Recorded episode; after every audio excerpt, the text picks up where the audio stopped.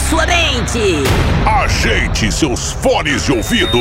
A partir de agora, seu mundo será digital. No ar, Trendcast.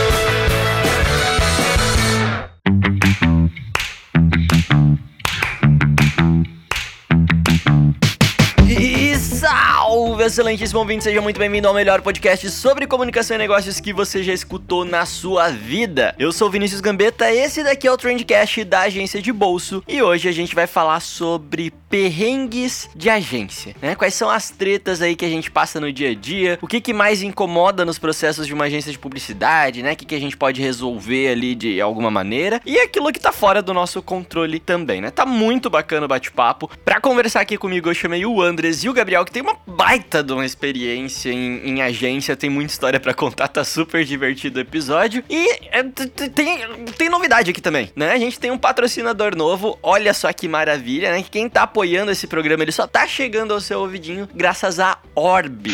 É a Orb, que é uma ferramenta para você criar o famigerado link na bio, né? Sabe qual é que é? Aquele, aquele linkzinho que você coloca lá na bio do Instagram e gerencia todas as suas URLs em um só lugar? Então, a Orb faz basicamente isso e sem mentira, cara, é muito bom. É muito bom mesmo. Ela encurta os links, ela gera QR Code, tem Analytics, é, você pode personalizar tudo. Eu, eu nunca vi uma ferramenta te permitir tanta personalização, né? Você pode mudar desde as cores do fundo, cada botão, se você quiser, você pode colocar de uma cor, mudar, adicionar ícone nos botões, parâmetro de UTM, adicionar pixel do Facebook. Cara, é, é coisa arada. Coisa arada, eu recomendo muito que você teste, né? Tem plano gratuito, caso você tenha medo ali, só só quer dar uma testadinha, ver qual é que é. Tem plano grátis, pode usar à vontade. Mas se você quiser o plano pago, né, para desbloquear todas as funções, custa tipo 6 reais por mês.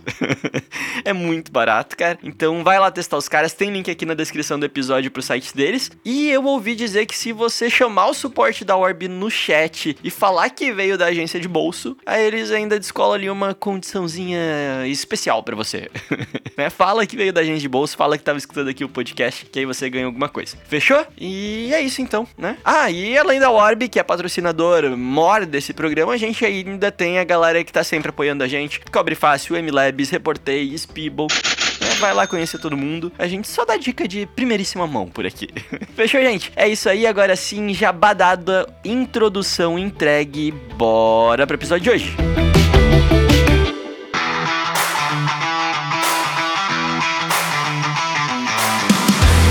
hoje eu tô aqui com dois convidados. Gabriel Pereira. Gabriel, você já é de casa, né, cara? É o famoso GLAP se apresentei pro pessoal. Só, só dá um oi, não precisa se apresentar, a galera já te conhece já. Ah, como assim, cara? Agora eu virei pai de novo, cara. Tanta coisa para contar. Nossa, verdade. Moleque aí com 40 dias. Tem mais um filho na conta, vendeu a empresa, tem muitas coisas desde a tua última participação aqui, né, cara?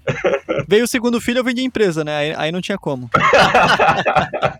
tá, então você tá, você é fundador da Two Trend, a gente foi sócio, né, cara, dentro da Two Trend. E hoje eu coloquei aqui na minha pauta, você me, me confirme se tiver errado, mas eu coloquei como coordenador do time de digital da Supernova. Tá certo, cara? Tá certo, tá cara. É isso aí. Que tu colocar tá certo. não, não, acho que a gente não estipulou nenhum nome bonito para isso ainda, mas eu acho que eu, eu, gosto desse, gosto desse. Daí teria que transformar isso daqui em alguma coisa de em inglês, cara. Talvez head de digital, alguma coisa assim, pra, pra ficar bonito mesmo, pra pôr no LinkedIn depois. Verdade, colocar um head ali fica massa. Mas é isso, pra, pra galera que não me conhece ou não ouviu nenhum material ali que, que eu esteja em podcast ou qualquer outra coisa, eu conveniente fundou fundou a Two Trend lá em 2013, 14, né, Vini? Uma agência completamente voltada para o marketing digital, coisa que na época ainda não era tão difundido assim, né? A gente até veio com essa ideia da, da Campus Party, que era um evento que era muito massa, que ainda deve estar tá rolando, mas por causa da pandemia deve estar tá parado, enfim, mas rolava até então. Cara, de lá para cá foram 5, 6 anos de experiência. Chegou o um momento que o Vini enjoou de mim, ele quis sair da agência, aí a gente tem que deixar o cara voar, né? Fazer o quê? e pouco tempo depois, depois de uns dois ou ou três anos, é, rolou uma proposta de uma outra agência aqui da, da nossa região, norte catarinense, em Joinville mais especificamente. Precisava de um, de um braço bem mais forte no digital, enfim, a gente, depois de alguns jantares, algum, alguns almoços, a gente decidiu juntar as escovas e... e milhões de reais. Com certeza, né, cara, com certeza. Senão não teria o segundo filho. Mas enfim, resumindo um pouco a história, é isso aí. Então a gente tem bastante experiência no, no marketing digital. E hoje eu tô atuando aqui na, na frente dessa, dessa linha da Supernova agora, que é a agência que a gente foi incorporado. Show de bola. Eu tenho um episódio com o Gabriel onde a gente. É, é um, dos, um episódio bem antigo, é, onde a gente fala sobre como surgiu uma agência, né? Onde eu conto toda a minha história com o Gabriel. Podem ir lá escutar. É, e eu acho que tá faltando a gente adicionar um outro episódio aí, né, Gabriel? Te chamar pra um outro episódio pra gente continuar essa história. E, e além do Gabriel, Andres, convidado novo, cara. Você tá. Como é que é? Quando a pessoa entra na faculdade. Calouro. Um calor aqui no podcast, isso. Porra, ia falar estreia, cara. Ô, Andres, eu já ia te dar bem mais moral, cara. É, olha só. o Andres é calouro aqui no podcast, cara. e aí, cara, tudo certo? Tudo certo, Vini. Prazer aí estar aí junto com vocês. Como que você costuma se apresentar para quem não te conhece, cara? Vai lá, Andres Bento por Andres Bento. Pô, vamos lá, né? Eu sou um entusiasta do, do digital desde o do Pentium MMX 233. Me apresento basicamente assim, eu sou entusiasta, eu trabalho com marketing digital já faz 10 anos, trabalhava na área financeira antes, mas eu dei uma pivotada de vida aí, e aí caí no digital quando eu tava começando a virar trend aí em 2011 e, e tô nessa aí desenvolvendo produtos de marketing digital atualmente. Sensacional. E hoje você tem o Orb, tem mais algum outro projeto aí, cara? Tem, tem sim. Tem a Orb, né, que, que é a plataforma aí de gestão de links, né, para criar página de link na bio, encurtamento de links. E aí tem alguns um pouco mais antigos que, que são a SiteSpot, que é uma plataforma de criação de sites, né, na verdade de, de contratação para aluguel de sites, e a PostSpot, que é uma plataforma de gestão de produção de conteúdo para estratégias de inbound, de marketing de conteúdo. Olha só, cara, rapaz. Tem, tem um background de, de programação, hein, cara? Cara, não? cara é startupeiro. Agora eu até fiquei mal de chamar o cara de calouro. Cara, startupeiro, campuseiro, tamo tudo, né? Porra, que massa, que massa. Cara. Olha só que bacana, mano. Então, cara, eu chamei vocês aqui hoje pra gente falar um pouco sobre perrengue do dia a dia do profissional de marketing, profissional de marketing digital, a galera que trabalha em agência aí. Andras, você já chegou a trabalhar em agência, cara? Você trabalha com marketing digital aí há 10 anos? Você chegou a ter agência, gerenciar time, alguma coisa assim, cara? Cheguei sim, até bacana que eu acho que vocês também têm esse background aí de começar com a agência de desenvolvimento de site, né, que foi o primeiro projeto. E aí dessa agência de desenvolvimento de site, a gente montou uma agência de inbound, fui agregando algumas pessoas aí e fomos aprendendo também na jornada, né, entendendo as dores do pessoal que comprava site, mas depois vinha reclamar que o site não aparecia na primeira página do Google, né, e tudo mais. Aí começamos com performance. A gente tem uma agência ainda, né? Mantém uma agência que é até a agência que presta serviço para os projetos que a gente está desenvolvendo. O cara coleciona CNPJ. Isso não dá para competir. Deus me livre.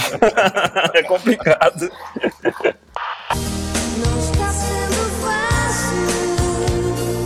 Então, eu chamei vocês aqui basicamente pra gente falar sobre perrengue. Então vamos falar de, de coisa ruim, vamos falar dos socos que a gente levou aí, dos tombos que a gente levou nessa vida de agência, nessa vida de ter que lidar com os clientes. E até separei uma pautinha aqui, vamos ver se a gente consegue mais ou menos por ela, se, ou a gente vai onde o vento nos levar. E a primeira coisa que eu coloquei aqui na minha pauta é dificuldade para cobrar o cliente. Vocês já sofreram alguma coisa do tipo? Dificuldade para cobrar o cliente, seja cliente que dá calote, seja cliente que pede desconto, ou, ou, ou a gente que não sabe precificar ficar muito bem no começo também. Vocês têm alguma história nesse, nessa linha aí? Ô, Vini, pegando o gancho do CNPJ, eu não tinha nem CNPJ para cobrar na primeira agência.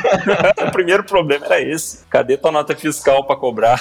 Ah, manda a nota fiscal e a conta que eu deposito. não tinha nem empresa aberta ainda. Não, a primeira vez que a gente, que, que um cliente pediu, eu, eu lembro muito claramente desse dia, não sei se o Gabriel lembra, mas a gente montou a agência, né? Ela começou na garagem da irmã do Gabriel. E aí eu lembro muito claramente um dia que o cliente me ligou assim, e ele falou: Ah, perfeito, eu vou te fazer o pagamento aqui, eu só preciso que você mande a nota fiscal. Aí eu olhei pro Gabriel, cara, o que, que, que, é uma nota fiscal? Como, como, é que a gente faz isso? Dá pra jogar no Google gerador de nota fiscal e, e gerar uma nota fiscal assim. É um rolê, né, cara? Meu Deus, a gente só, só sai trabalhando, sai fazendo, aí todo mundo sai pagando, todo mundo não, né? Alguns saem pagando, que são aquele primo, o tio, a tia, o, o cunhado. Aí quando chega numa empresa mesmo, cobra tal da nota fiscal. Grande desafio desafio. E o pior é que eu já tinha trabalhado na área financeira, eu já tinha essa noção, mas na prática, ah. na prática é outra coisa, né? Eu recebia a nota fiscal do fornecedor, pagava. Você sabia o que era uma nota fiscal, já, já é outra coisa, já. A gente nem sabia o que era nota fiscal cara.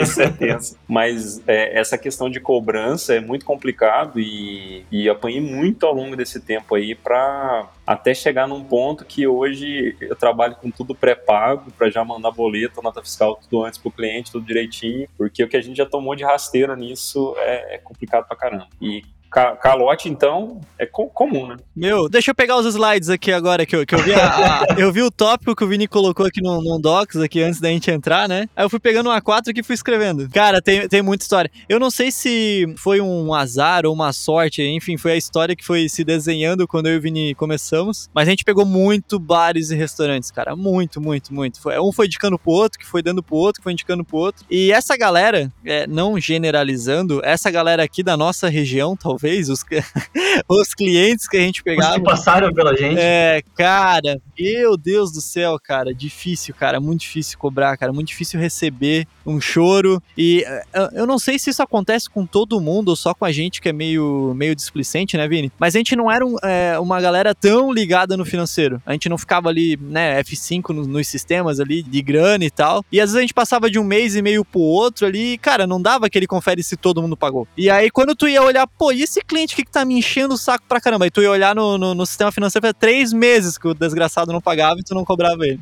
E o cliente bem cara de pau, né? Continua pedindo as coisas, normal, como se nada tivesse acontecido. Isso, é, isso não é só aí que acontece, não, viu? acontece por aqui também. Os que mais não trabalham são os que não, muitas vezes não estão pagando, né? E aí os caras exigentes pra caramba e não generalizando, lógico, mas acontece demais. Ai, cara, isso aí até me lembrou uma frase. Ei, lá vem a frase motivacional. Não, essa não, não é motivacional. Eu e o Vini, a gente começou dentro de uma incubadora, né? Então, enfim, tem toda uma história por trás disso que tá em algum podcast aí, né, Vini? Lá na incubadora tinha o seu Ademir, um, um grande homem, um grande sábio, e em algum momento a gente aprendeu que o cliente que mais chora preço o cliente que mais dá aquela negociada, que mais te põe contra a parede quando tu vai oferecer alguma coisa, é o cliente que menos vai valer a pena, que mais vai te encher o saco e tu vai ter cobrado muito menos pelo trampo que tu vai fazer pra ele. Então essa foi uma lição que eu acho que até a gente demorou para processar ela, a gente tinha essa informação, mas não acreditava, eu acho muito nela, né, Vini? E depois a gente começou a ver que isso se comprovava, se comprovava, se comprovava, então, cara, é, essa, se, se essa pode ser uma dica, anotem aí, galera, que é, isso aí é complicado. É, o cliente que te incomoda enquanto você tá vendo vendendo ali no processo comercial, ele é o cliente que vai te incomodar para sempre. Então, se você vê que o cliente tá te incomodando um monte e ainda tá pedindo desconto, corre, foge. Isso eu posso compartilhar também. Aconteceu basicamente as mesmas coisas, assim, no sentido de, de, de, cliente que exige muito na, na hora da proposta, do fechamento, e acaba por ser uma agência pequena, a gente faz tudo, né? Faz o comercial, faz o onboarding do cara e faz tudo depois. É o cara que mais te pentelha o tempo inteiro. E é uma coisa que seu, seu Ademir, né? O, uh, falava que meu pai falava também. Grande homem aquilo que te tira a tua paz vai te tirar a tua paz para sempre. Então você já corta o mal ali pela raiz e, e segue trabalhando com, com um cliente que acredita no teu trabalho e na tua proposta. Mas rola o contrário também, né? Rola quando o cliente ele é tão legal contigo ou ele se aproxima tanto de ti que você meio que fica com medo de cobrar as coisas que ele pede, né? Ou pelo menos de cobrar o valor justo. Então eu lembro que tinha um cliente que a gente se aproximou tanto dele, ele chegou a convidar a gente para ir pro casamento dele, tipo, porra, ele, ele virou mó brother, assim. No, no, meu aniversário na agência, o cara chegou lá com uma caixinha de cerveja e, e eu tinha muito. Não era medo, mas eu tinha uma dificuldade muito grande de cobrar desse cara. Então qualquer coisa que ele me pedia, eu acabava fazendo depois do horário ali e tal, porque eu achava ruim ter que cobrar, porque eu sentia que era um amigo meu, sabe? E isso era bem complicado, cara. Gabriel, lembra, cara, desse. Claro que eu lembro. Porra, foi mó da hora. O cara chegou com uma cervejada no meio da tarde lá, a galera pirou tudo. Mas é, isso é bem verdade, cara. Eu acho que esse é um problema. Isso eu já escutei em algum lugar também. Eu acho que vale reforçar. Geralmente, quando o, o, o dono, enfim, né? No começo é tudo assim, né, cara? A gente acaba se virando nos 30. Mas quando o dono ele também é comercial, ele também é financeiro, ele que monta a proposta, ele que tem um, uma, uma mínima noção de custos e tem que fazer uma proposta para um cara que é gente boa, principalmente no começo, tu, tu acaba. E, é muito contra-intuitivo, né? Tu precisa de grana no começo e às vezes tu é gente boa e tu acaba não cobrando aquela aquele a mais que ficou no contrato, aquele, aquele flyerzinho que ele pediu rapidão para resolver uma parada para ele. É, é bem contra-intuitivo, mas acaba acontecendo isso. Acaba acontecendo. E aí vai virando uma bola de neve, né? O cara sente. Se você não cobrou das primeiras seis vezes que ele pediu, não é da sétima que você vai cobrar, né? E aí ele sente que ele pode continuar pedindo. E, cara, eu lembrei até de um caso que não fazem aí uns oito meses desde que a Tio Trend foi incorporada, que a gente ainda tinha um cliente ali de, de restaurante, que é um restaurante até bem grande aqui na região, que pagava um valor bacana ali, mas ainda estava abaixo do que seria o ideal, né? E aí, cara, nessa transição, eu lembro que eu já não tava mais tão preocupado com a questão comercial e tudo mais, já, já tava meio que, né, na, naquela fase de transição. E esse cliente me pediu um cardápio. Pô, cara, preciso de um cardápio novo e não sei o que, não sei o que, não sei o que. E eu sou muito próximo lá dos caras. E aí o que que eu fiz, cara? Já que eu tô vendendo a agência, já que eu tô nesse processo, os caras vão pedir um orçamento e eu vou passar um valor hora aqui bem mais inflado e vou cobrar um pouquinho mais de hora aqui. Vou, vou cobrar o certo e mais um pouco, né? Com aquela gordurinha que a gente sabe que sempre tem de alteração e tudo mais. Mas, cara, certeza que eles iam negar. Certeza. Ele tava fixo na minha. Não, vou passar isso daqui. É aquele orçamento que tu faz esperando que o cliente vai negar, né? Não, isso, eu pensei assim, cara, isso aqui, cara, não, cala a boca, isso aqui, um cardápio, os caras vão pagar isso aqui. Acho que foi seis pau no cardápio. Não vão pagar, não vão pagar. Aí, beleza, mandei. Aí, eu, cara, acho que deu uma meia hora, sem brincadeira. O cara ligou pra mim, pô, Gabriel, seis mil, não sei o que, mas o que, que tu vai fazer? Aí eu falei todo o projeto, por que que ia acontecer, expliquei, fechou. E eu, filha da puta, né, cara? Acho que esse faturamento já vai entrar pra super, não. já não é mais meu esse faturamento que o cara pagou. Não, não, e pior do que isso, eu passei os últimos três anos cobrando errado desse cliente. Ele poderia ter pago muito mais, né?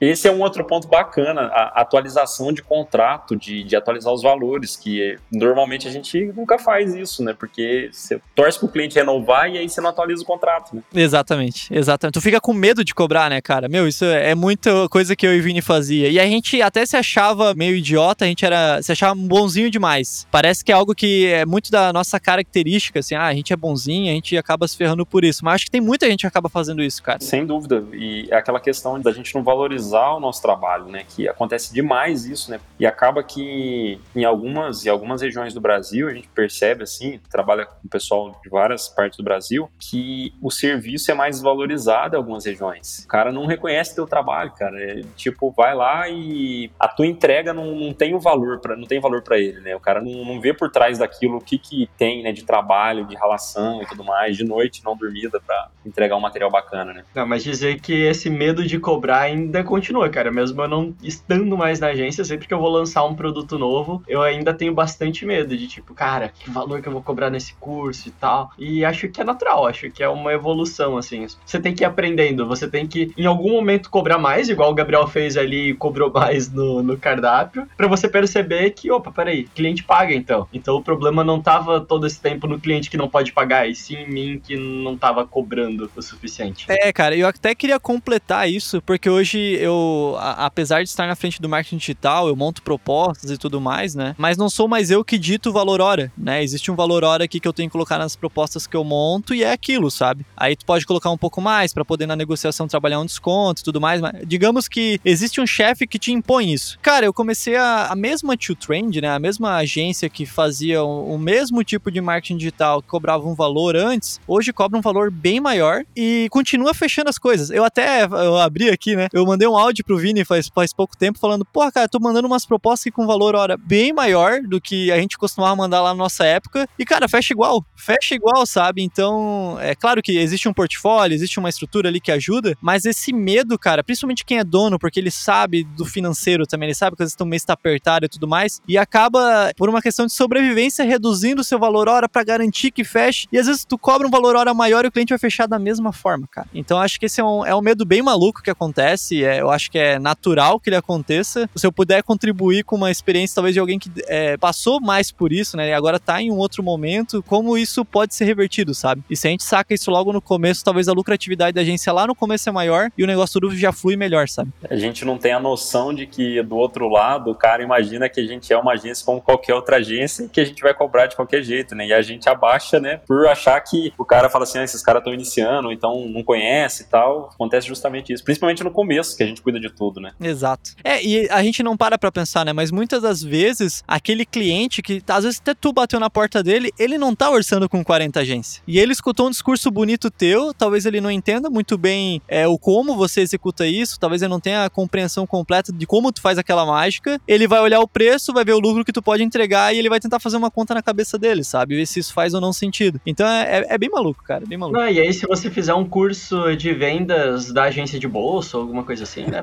Ah, acho que eventualmente pode ajudar. Já Sem, sem dúvida, tem experiência aí, né? Aí, ó.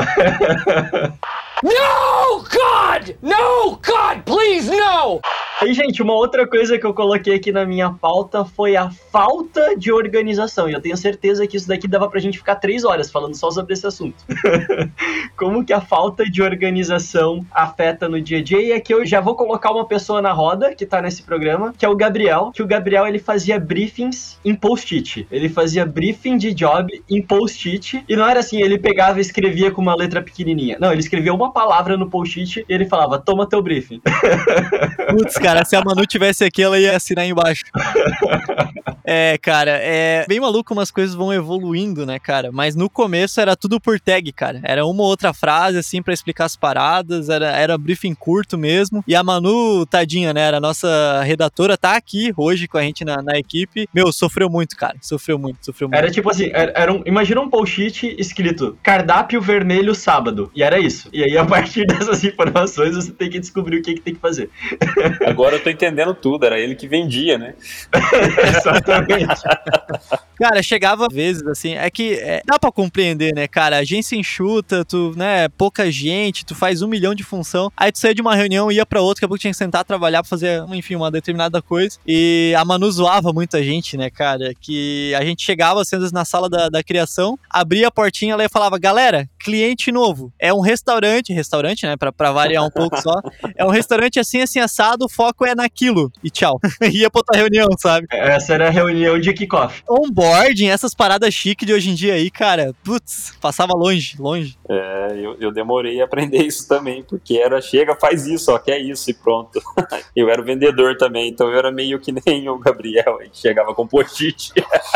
O problema é que isso, no final das contas, gera tanto retrabalho, né, cara? Que se você tivesse parado ali 20 minutinhos pra fazer um, um briefing decente, não geraria vários outros trabalhos que depois você passa horas tendo que resolver. E isso, depois que a gente aprendeu e a gente desenhou um processo realmente pra resolver esse problema, cara, evitou tanta dor de cabeça, mas tanta dor de cabeça, que, que só aí já valeu tudo, cara.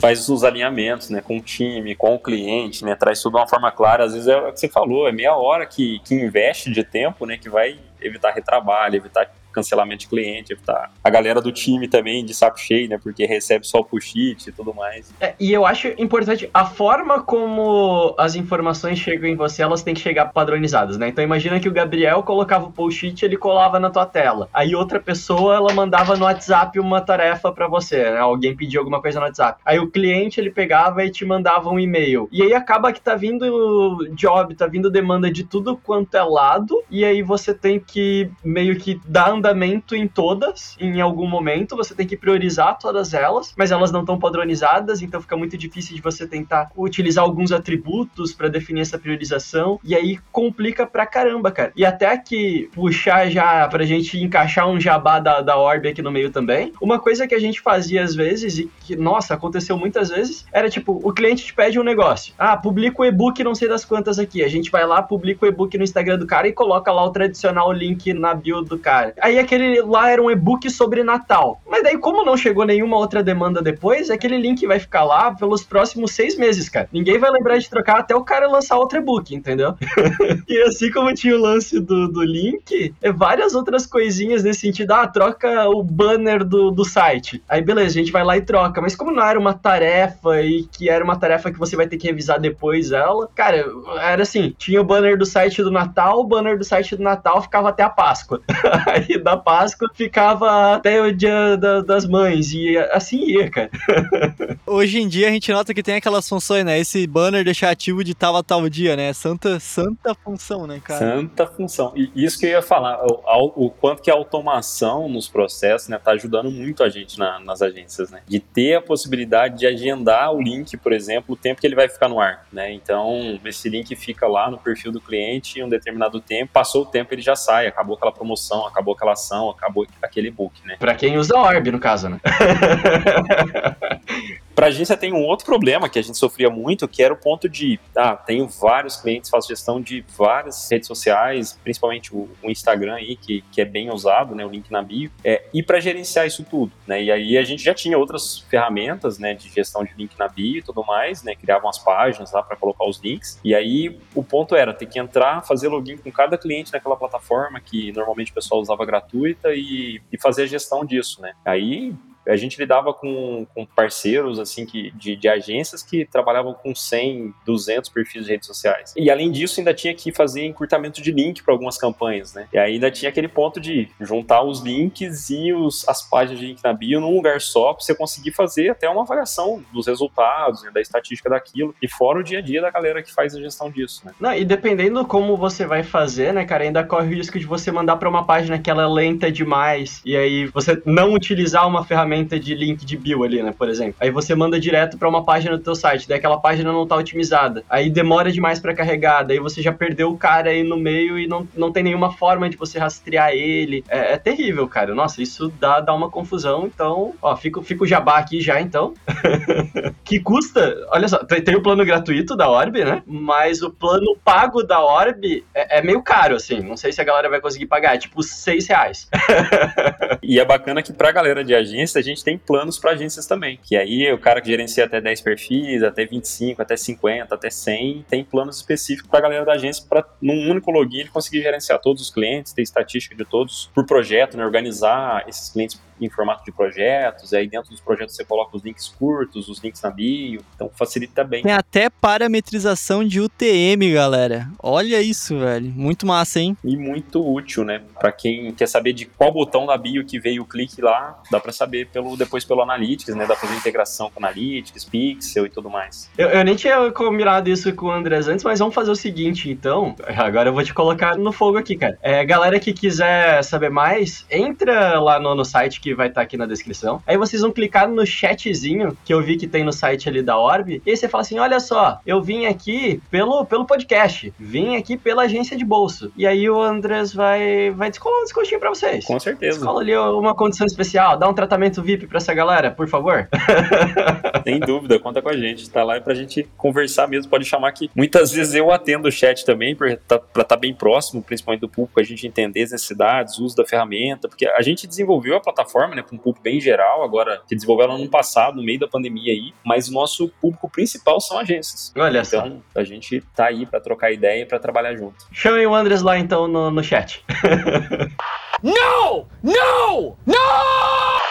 E dando sequência aqui na nossa pauta, depois desse momento jabá absurdo, dando sequência na pauta, cara, um negócio que a gente já se ferrou muito com essa questão de falta de organização também, é a demora para iniciar projetos complexos. A gente acertava na previsão do projeto, mas a gente demorava para iniciar ele. Eu não sei se o Gabriel lembra, mas uma vez a gente fechou um site de uma imobiliária. Ia ser, tipo, o maior projeto da nossa vida. A gente cobrou, tipo, muito. A gente falou, cara, vamos fechar esse site, mas a gente vai cobrar muito bem nesse site e a gente vai pedir muito prazo, porque ele vai ser um site complexo. E aí a gente fez tudo certinho. A gente deu um orçamento que era tipo, sei lá, com, com valor hora três vezes maior do que a gente costumava cobrar. A gente pediu tipo seis meses de prazo para entregar o negócio e, e tava tudo certo. Só que a gente não iniciava esse projeto porque ele era muito complexo. E aí a gente foi falando, pô, a gente tem seis meses de prazo, tá tranquilo. Tá, tem seis meses de prazo, tá tranquilo. E aí chegou faltando um mês para entregar o projeto, a gente falou, porra,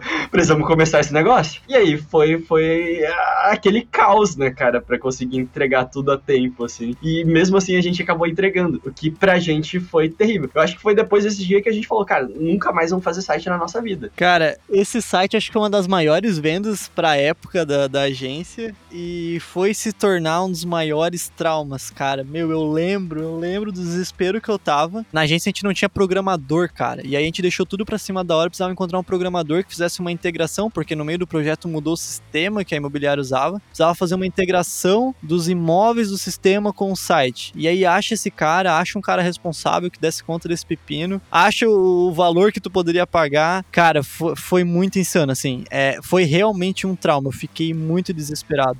Muito desesperado. CMS de imobiliária é complexo pra caramba e dá muito trampo.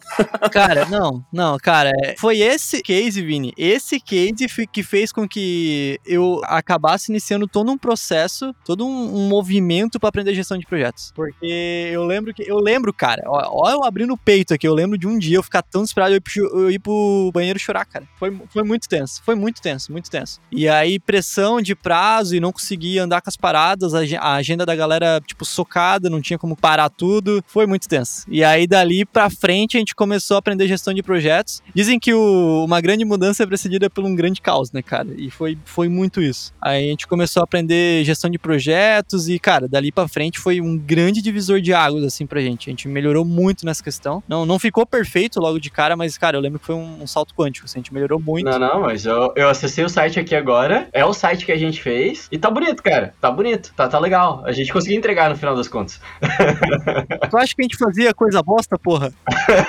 Causou um trauma, mas tá entregue. Não, tá entregue. E esse trauma ele se estendeu porque apesar de a gente ter entregue, isso gerou um estresse. Gerou um estresse não só pra gente, mas pro cliente também, porque a gente começou a cobrar muita coisa próxima do prazo. Então, né, dá, dá, dá pra manjar. E a gente perdeu a conta, era uma das maiores contas que a gente tinha. Enfim, cara, foi um, grande trauma, assim. Um grande trauma. Mas enfim, faz parte. Faz parte. É aprendizado, né? É, a gente também já passou muito por vários tipos de projetos complexos, né? De tanto de pai. Primeiro projeto de inbound que a gente iniciou, tinha fechado parceria com a RD, tinha que implementar a RD Station, a gente nem sabia o que era RD Station direito. E, cara, foi um caótico, caótico. E imobiliário é uma coisa que, que eu tenho trauma também. Porque eu acho que eu passei pela mesma coisa. Um CMS de imobiliária só e nunca mais. Ah, fica mais uma dica aí, além de você se organizar bem, é não pegue clientes que são imobiliárias. Restaurantes, imobiliárias, olha aí, pessoal. tá ficando a dica, né, cara? Não, mas assim, em geral, a gente percebeu que o erro foi muito nosso, porque, vai lá, a gente tinha muito tempo para fazer esse projeto e era mais do que suficiente. Só que a gente deixou para começar ele na última hora. Se a gente tivesse uma gestão de projetos eficiente naquela época, onde de fato a gente distribuísse isso em pequenas entregas ao longo desses seis meses, alguma coisa assim, nossa, teria, teria resolvido 100% dos problemas, assim. Né? Sem contar que a gente conseguiria ter é, agregado muito mais valor pro cliente, né? Porque a gente teria várias pequenas entregas ali que o cliente ia ficando surpreso, etc. Que foi o que a gente fez em projetos futuros depois, né? Então a gente aprendeu com, com esses erros. E aí você que tá escutando agora a gente, aprenda com os nossos, né? Não precisa repetir, não precisa fazer a mesma coisa. Aprende aqui no podcast e não precisa repetir. E, meu, eu tô navegando aqui no site enquanto a gente conversa e, porra, é um site de uns três anos e tá bonitão. Dá quase vontade de falar o site, mas aí vai ficar feio. Não, não vamos falar. Não, não. não.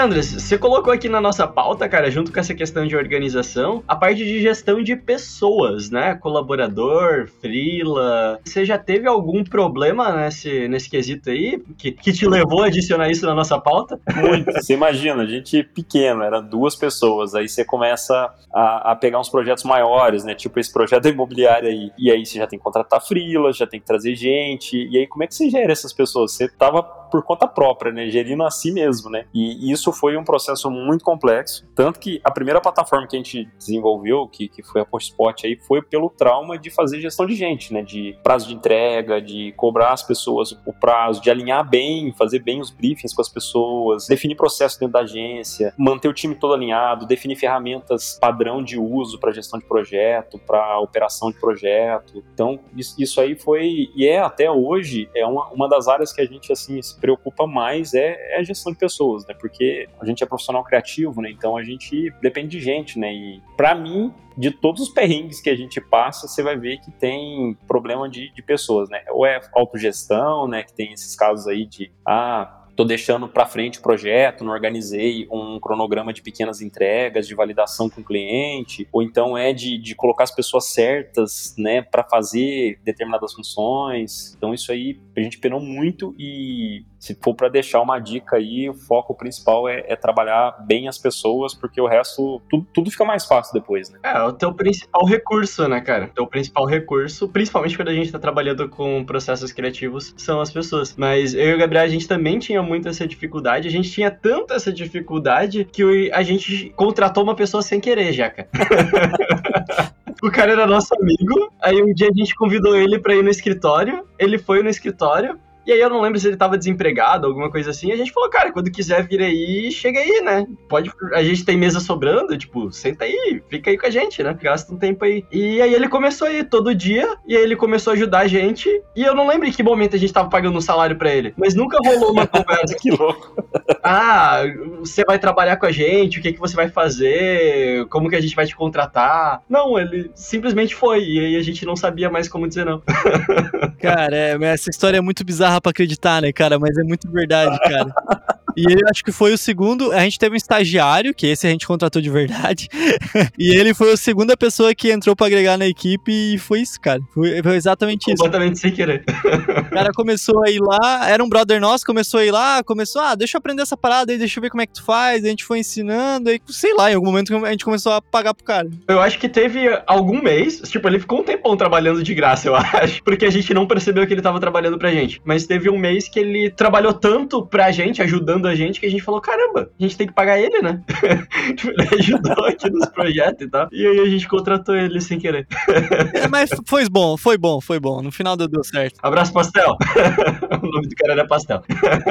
Foi válido, né? E são uns aprendizados muito loucos, né? Que não tem receita de bolo, né? Vai vindo dia a dia e, e situação inusitada, né? E pegando o gancho aí dessa gestão de pessoas, eu coloquei aqui também erros humanos, cara, que são um perrengue grande de agência também. Quando não, não foi problema da ferramenta, não é nem o problema de um processo que tá errado, alguma coisa assim, mas quando a gente ou alguém da nossa equipe acaba fazendo alguma coisa errada, tipo, publicar um post na página errada, no, no perfil errado, sabe? É tipo, corre lá no Instagram e apaga logo, antes que o cliente veja. Pior que hoje aconteceu isso aqui, cara. Isso, Hoje? Isso vai acontecer com, com frequência ainda, eu acho. Só que a galera aqui é organizada, recebe notificação ali, sempre dá um confere. Mas hoje saiu um post de um, de um cliente, enfim, fazer o quê, né? Ficou cinco minutos no ar só. Que saiu com aquela marca do Shutterstock, porque na hora de aprovar e tal, o cliente tem que aprovar e quando ele aprova a gente compra, né? E aí eu sei que me chamaram aqui, Gabriel, cara, deleta rapidinho pra mim aquela imagem. Pum, pum, deletei. Fazia cinco minutos, mas cara, acontece até hoje. Não, mas que bom que foi uma imagem do Instagram e não um outdoor, né? Porra, O, mas já aconteceu também com material impresso, cara. Quando aparece com material impresso é mais complicado. E eu já contei essa história aqui no podcast também, mas rolou uma vez uma história é, de eu ter feito um, um material impresso pro cara, e, tipo, toda a identidade visual dele, e aí eu ter errado o nome dele. E, e, tipo, o sobrenome do cara era Camacho e eu coloquei Camargo. Era completamente errado. E aí ele me falou isso. Aí eu falei, ah, beleza, eu vou fazer a alteração pra ti e depois eu te vi os materiais prontos. E logo depois que terminou a reunião, eu já fiz a alteração e eu salvei no meu computador. Então eu fiz a alteração, salvei no meu computador de boa. Eu troquei de Camacho, eu troquei de Camargo pra Camacho, que era o nome certo. E aí, beleza. Só que eu esqueci de enviar pra gráfica e esqueci de enviar pra ele conferir de novo aquilo dali. E aí passou alguns dias, tá? Ele falou: Ô Vinícius, é aquele material lá, cara, você já corrigiu o nome? Eu falei, putz, ainda não. E aí eu abri o material dele de novo, eu vi que tava escrito Camacho, que era o certo, só que eu pensei, porra, eu tenho que trocar. E aí eu troquei pra Camargo. Então eu tinha corrigido já, só que eu voltei a deixar errado. e aí eu salvei os arquivos e mandei pra gráfica o nome errado, cara. eu recorrigi pro, pro negócio errado, e aí foi errado, e aí a gente teve que pagar de novo a alteração do cara. Eu não tive nenhum- nenhuma experiência com impresso, mas imagino que deve ser muito tenso o negócio. Você manda imprimir mil, cinco mil e tudo mais, e chega tudo errado pro cara. E aí, né? Exatamente. Teve um também de cardápio, cara. Tipo, beleza, do cara ali era uns papéis timbrados, cartão de visita, é coisa de, sei lá, 400 reais. Não era assim o, o fim do mundo, né? Que a gente teve que arcar com esse custo. Mas teve um de cardápio que a gente fez que foi um erro da gráfica. Mas eu, durante um bom tempo, eu achei que era meu. E aí a impressão de cardápio já era tipo uns 3 mil reais, assim. Era um um negócio bem mais, mais embaixo. Eu tinha mandado uma versão pra gráfica, e aí depois eu mandei uma outra versão corrigida, com, com preços corrigidos de algumas alterações que a gente tinha feito. E o cara da gráfica, ele imprimiu a versão antiga. Então, mas durante muito tempo, enquanto eu tava conversando com o cliente, e que eu fui levar os cardápios todos impressos, bonitinho pra ele, e ele foi dar aquela última conferida, ele falou, cara, tá errado, pode pegar de volta, ele fechou a caixa assim, devolveu pra gente, pode pegar de volta e imprimir de novo. Não, não foi isso daqui que eu pedi. E aí, do caminho do cliente até chegar na agência e conferir o e-mail e ver que o erro tinha sido da gráfica mesmo, eu fui tremendo, né? Suando já, tipo, ah, meu Deus do céu. morri com 3 mil reais. Morri com três pila, poderia ter comprado um PlayStation 4 novo e não, morri com, essa grana aqui agora. Foi, foi complicado, cara. É, cara, eu acho que a, a gente, como era digital, né, era é, tirando os restaurantes ali, que eu acho que era a única coisa impressa que a gente fazia, não trabalhava tanto com, com paradas impressas. Puxando esse gancho, eu lembro que a gente se ferrou algumas vezes, principalmente no começo, quando a gente criava flyer, folder, umas paradas assim, mais bem esporádicas, mas enfim, em algum momento criava, institucional da marca. E depois de dois anos ou três anos, aquele desgraçado daquele cliente aparecia pedindo pra imprimir de novo, pra fazer só uma alteração. Sim. E a gente, tipo, não tinha mais o arquivo, tá ligado? Já tinha ido pro espaço o arquivo. E não, Pô, não- tinha 80 GB de HD, cara. Você quer que eu fique guardando arquivo pra sempre? Quem é que em 2013, ali, 2014, tinha servidor com duas, três pessoas de agência? E quem é que falava em nuvem nessa época? Jamais. Então, cara, socava o HD e ia pra lixeira, cara. E, meu, isso era. A gente se ferrou algumas vezes, pelo menos mais cinco vezes nessa.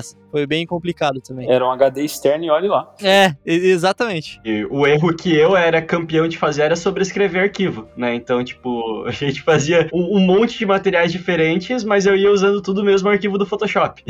e aí eu só tinha a última versão sempre, eu só tinha o último arquivo possível daquele negócio. Às vezes precisava de uma versão antiga, eu tinha que refazer todo o material e tal. Era terrível, cara. Isso eu acabo fazendo até hoje, mas é por falta de atenção. Eu lembro que o primeiro sistema de nuvem que rolou foi o Dropbox, lembram? Tipo, era o meu, o Dropbox, o Dropbox. Eu até vim no, no Google aqui pra descobrir quando eles lançaram pra ver se bate a data. A fundação foi em 2007. Mas vai ver até popularizar no Brasil, acho que faz sentido essa conta. Porque depois a gente começou a falar de Dropbox, né, Vini? Que a gente pensou em tentar jogar umas paradas pra lá. E aí, cara, Google Drive mesmo, eu não sei quando que, que apareceu na nossa vida. Foi bem depois, bem depois. É, o, o Dropbox tinha que convidar a galera pra ganhar mais 100 mega lá, né? Pra armazenar. E ainda assim era um pouco complexo, né? Porque você tinha que fazer o upload no site. Eu não lembro se o Dropbox já lançou com o aplicativo. Mas de qualquer forma a gente não sabia, a gente não usava. Né? O Google Drive você já instala e tem uma pastinha ali no teu computador, ele já vai fazer do upload automático. Se não ter que abrir o site, o upload. Naquela época a internet também não era lá grandes coisas, pelo menos a gente não tinha condição de contratar uma internet boa. Então era tudo mais complexo, né? Hoje em dia já é bem mais tranquilo. E, cara, quando eu saí da agência, pelo menos, a organização de arquivos estava, tipo, impecável, cara. Impecável. Eu nunca vi pastas e arquivos tão bem organizados e nomeados bonitinhos. A gente gastou muito tempo pra fazer isso, mas quando eu saí da agência, tava muito foda, cara. Isso é um orgulho que a gente tem, cara. E até hoje, Vini, até hoje é que a gente veio pra. Foi incorporado, é que a gente conseguiu implementar essa padronização. A galera viu, botou fé e implementou pros clientes que estavam rodando aqui. A gente juntou as- os servidores, né? Os Google Drives ali da vida. E, cara, isso é um negócio que, que dá muito orgulho, assim. Pra atendimento, quando tá na frente do cliente, abre o Google Drive ali, que inclusive o Google Drive ficou muito mais caro, chateado. O dólar tá 90 reais e o Drive conseguiu ficar mais caro ainda. Mas enfim, aí tu abre ali com, com o cliente ou no próprio celular, já vai ali na pasta fechado ali, que não te importa, arquivo de PSD 02 fechado, já mostra pro cliente, já tá na mão. Tem resumão de cliente, todo cliente tem seu resumão com dados do Instagram e não sei o que. Cara, isso é um negócio que é bonito, dá orgulho. Eu falo de boca cheia. E, cara, de novo, isso tudo se iniciou depois daquele site da imobiliária. Puta que pariu. Eu fiquei meio triste de relembrar toda a história, cara. Fiquei meio triste mesmo. Tem que agradecer os caras. Né? No final tem que agradecer, verdade, cara. Foda. E, e aí, criando um gancho aqui já também, que entra nessa parte, de- volta pra essa parte de organização, na verdade, né? É a questão de prazos, cara, que eu acho que dá pra gente definir um tópico só pra isso, né? E isso é uma dificuldade, acredito que pra todo mundo que trabalhe com processos criativos que são baseados em horas, né? Você definir prazos corretos pra cada coisinha que entra nova, seja uma peça de Instagram, seja trocar um link na bio lá no, no Orb, seja pra fazer qualquer coisa, cara. A definição de prazos é algo muito específico da nossa área, eu acho. Eu lembro muito claramente de noites que a gente passou virado na, na agência. A gente chamava de corujão e era, assim, sei lá, semana sim, semana não, a gente precisava fazer isso. E a gente passava viradaço, cara. E- Eu lembro que depois a gente começou a chamar de War Room. A gente começou a fazer tanto essa parada que o Vini começou a pesquisar coisas pra fazer essa parada ser melhor. E aí descobri esse termo War Room. Que aí era tipo, a gente não podia. Só, pra- só podia sair pra ir no banheiro, assim, sabe? Meu, fizemos alguns, cara. Na, na época era uma droga, né? Não, não era uma droga, até que era divertido no final das contas. Renderam muitas histórias e hoje No lembrar... começo é- era divertido, depois não era mais. É. Mas era bem isso. Ao invés de otimizar os nossos processos para que isso não acontecesse, eu comecei a estudar como otimizar os processos de War Room. Tipo, co- como, que a gente co- consegue otimizar, ter que virar a noite na agência, cara. Era, era muito terrível isso. Tem uma coisa engraçada nisso, cara. Eu resolvi montar uma agência e ir para a área de, de marketing, porque quando eu saí da área financeira, eu fui tentar empreender, montei uma lanchonete, me ferrei e, tipo, literalmente, sabe, de, de ficar com o nome sujo e tudo mais, essa loucura toda. E aí, um dos problemas que eu identifiquei no negócio foi a agência que prestava serviço para mim, que não entregava nada no prazo. E aí eu falei, cara, nossa, mas não é possível que a gente. Aí eu, eu conversava com outros donos de negócio, o pessoal falava, não, mas é normal, a agência não entrega no prazo. É normal. E eu comecei a ficar puto com isso, né? Falei, cara, normal, já é. O mercado já entende assim, já. É, e, e aí eu falei, caramba, mas eu vou trabalhar, vou criar uma agência que entrega as coisas no prazo, pelo menos. E um dos nossos, assim, dos nossos pilares é entregar no prazo. Hoje é mais fácil a gente cobrar o cliente da, da parte dele, do que precisa, do que do nosso trabalho, porque é, é uma coisa que eu não suportava quando eu era cliente de os caras não entregar no prazo. Lógico que depois eu fui entender a realidade de como entregar no prazo, né, que é complexo, né, mas A gente também não suportava não entregar no prazo, justamente por isso que a gente virava muito tempo na agência. é justamente Aí a gente acabava tendo um esforço descomunal, assim, pra não decepcionar o cliente, né? O que, de certa forma, a gente acabava decepcionando, porque o cliente, ele não tá vendo esse esforço que você tá fazendo ali durante a madrugada, e óbvio que o trabalho não vai sair com a mesma qualidade do que se você tivesse planejado ele decentemente, né? sem e distribuído ele nas suas horas do dia. Mas, cara, eu lembro claramente de uma noite que a gente deu umas viradas dessa, que a gente tomou, cara, a gente não, eu tomei. Eu tomei uns daqueles negócios, é, um- é um rebite da vida, sabe? Mas compra em farmácia, sei lá. De caminhoneiro. E aí eu tomei uns um dois daqueles. macaco, eu lembro disso também. É, era um macaco o logo, eu não lembro. Era uma pílula de Guaraná, algumas, alguns negócios assim. E aí eu tomei dois desse e meti um monte de café em cima ainda, cara. E comecei a tomar café. E, cara, passou uma hora, eu comecei a tremer. Eu, eu jurava que ia me dar um ataque. Aquele negócio, cara. Eu jurava que ia me dar um ataque. Eu comecei a tremer, eu não conseguia mais me concentrar no negócio. Eu tava tipo. Parecia que tinha cheirado umas carreiras de cocaína, assim, porque eu, eu comecei a suar, frio. Tava, tava foda, cara. E aí eu falei, não, não, não dá, isso não é vida. Não é possível que isso seja bom em algum nível. Assiste Mad Men e acha que é tudo bonito, né? Pois é, cara. God, please, no! No!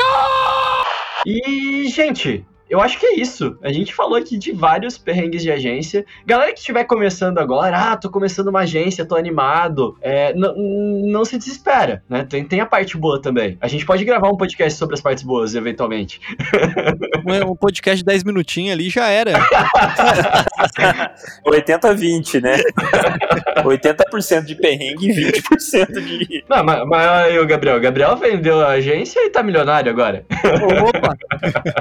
Você chega lá, né? Mas eu acho que é isso, né? Tem, tem bastante perrengue, mas tem coisa boa também. Tem a parte divertida, tem a parte que é da hora. Enfim, de qualquer forma, eu acho que eu já vou deixar meu convite aqui pra vocês voltarem mais vezes. Pra gente ou continuar esse episódio ou gravar um podcast um pouco menos triste, um pouco, um pouco menos cheio de, de perrengues. É, mas é isso. Obrigado, Gabriel. Obrigado, Andres. Vocês são foda, cara. Pô, valeu. É um prazer poder, poder conversar e trocar ideia, que eu acho que isso é bacana porque a gente faz isso pouco, né? Conversar entre agências, entre a galera e compartilhar essas dores, né? Isso aí é muito bacana e alivia um pouco o fardo, né? Falar, nossa, o cara passa a mesma coisa que eu, tá, tá ferrado que nem eu.